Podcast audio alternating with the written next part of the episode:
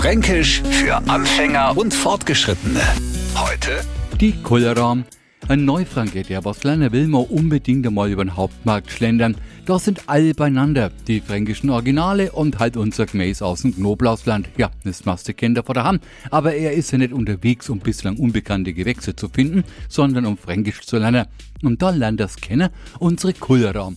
Oft sind die schön zu einem Berchler aufgestapelt und zeigt man aus dem unteren Bereich eine raus, kommt alles ins Wanken und die Kullerraum kullern überm Buden. Aber wenn man jetzt mal erkennt, dazu sind's ja gemacht, drum hassen sie ja auch so. Geschmarre Kullerraum sind fränkische Kohlrabi.